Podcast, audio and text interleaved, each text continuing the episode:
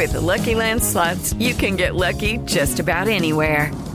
This is your captain speaking. Uh, we've got clear runway and the weather's fine, but we're just going to circle up here a while and uh, get lucky. No, no, nothing like that. It's just these cash prizes add up quick. So I suggest you sit back, keep your tray table upright, and start getting lucky. Play for free at LuckyLandSlots.com. Are you feeling lucky? No purchase necessary. Void where prohibited by law. 18 plus terms and conditions apply. See website for details. Siete en punto, panorama informativo 88.9, información que sirve. Yo soy Alejandro Villalbazo en Twitter y TikTok, arroba Villalbazo13.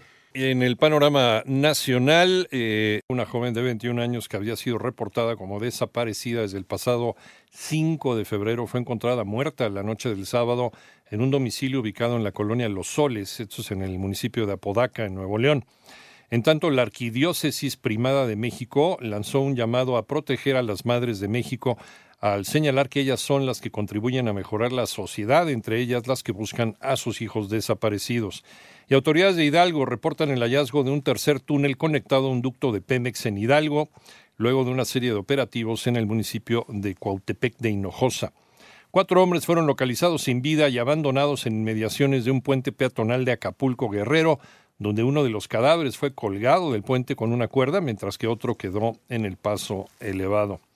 La presidencia eh, falla en su examen de derecho constitucional y a horas de la discusión del llamado Plan B en materia electoral. Esto criticó eh, a la Suprema Corte. René Ponce.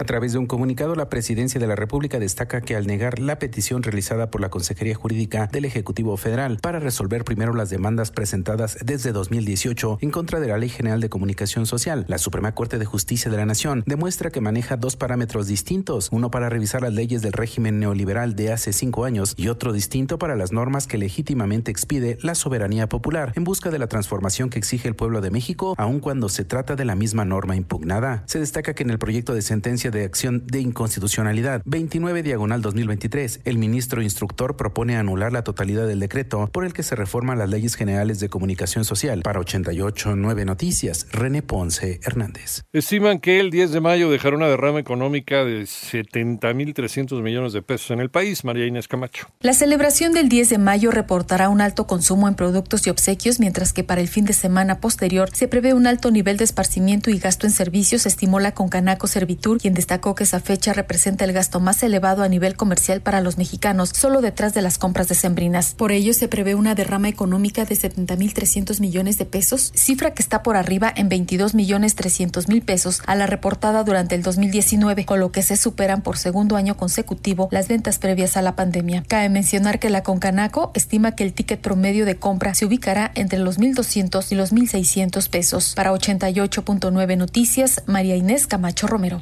Vamos al panorama internacional. Un hombre atropelló a un grupo de migrantes frente a un refugio en Brownsville, Texas, dejando hasta ahora siete personas fallecidas y al menos cuatro lesionadas. Las autoridades investigan si se trata de un ataque deliberado.